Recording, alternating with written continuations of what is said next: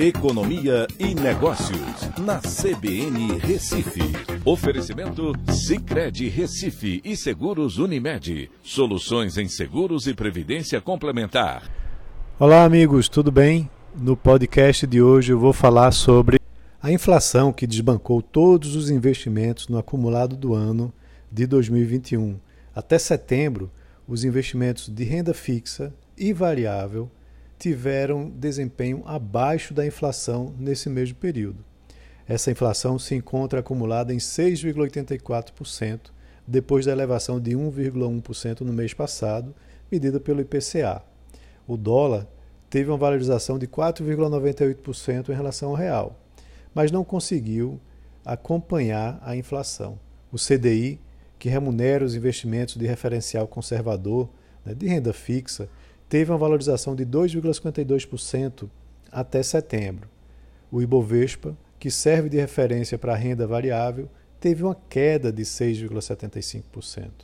O dólar, na realidade, deveria ter um desempenho mais fraco, pois a Selic está em trajetória de crescimento para conter a inflação.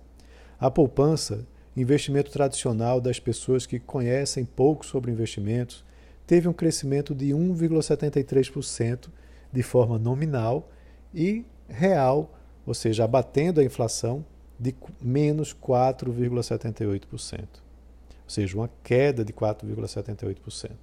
A maior parte do tombo do Ibovespa ocorreu em setembro, um mês realmente para esquecer, e teve uma queda de 6,57%.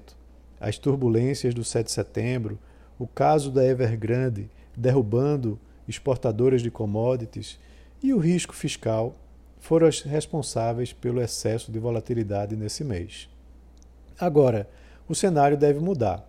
Enquanto o IPCA deve se consolidar nesse patamar alto até o fim do ano, a Selic vai continuar subindo, trazendo rentabilidade aos investimentos de renda fixa, e o Ibovespa deve sofrer menos volatilidade, mesmo com a retirada de estímulos do Fed lá nos Estados Unidos.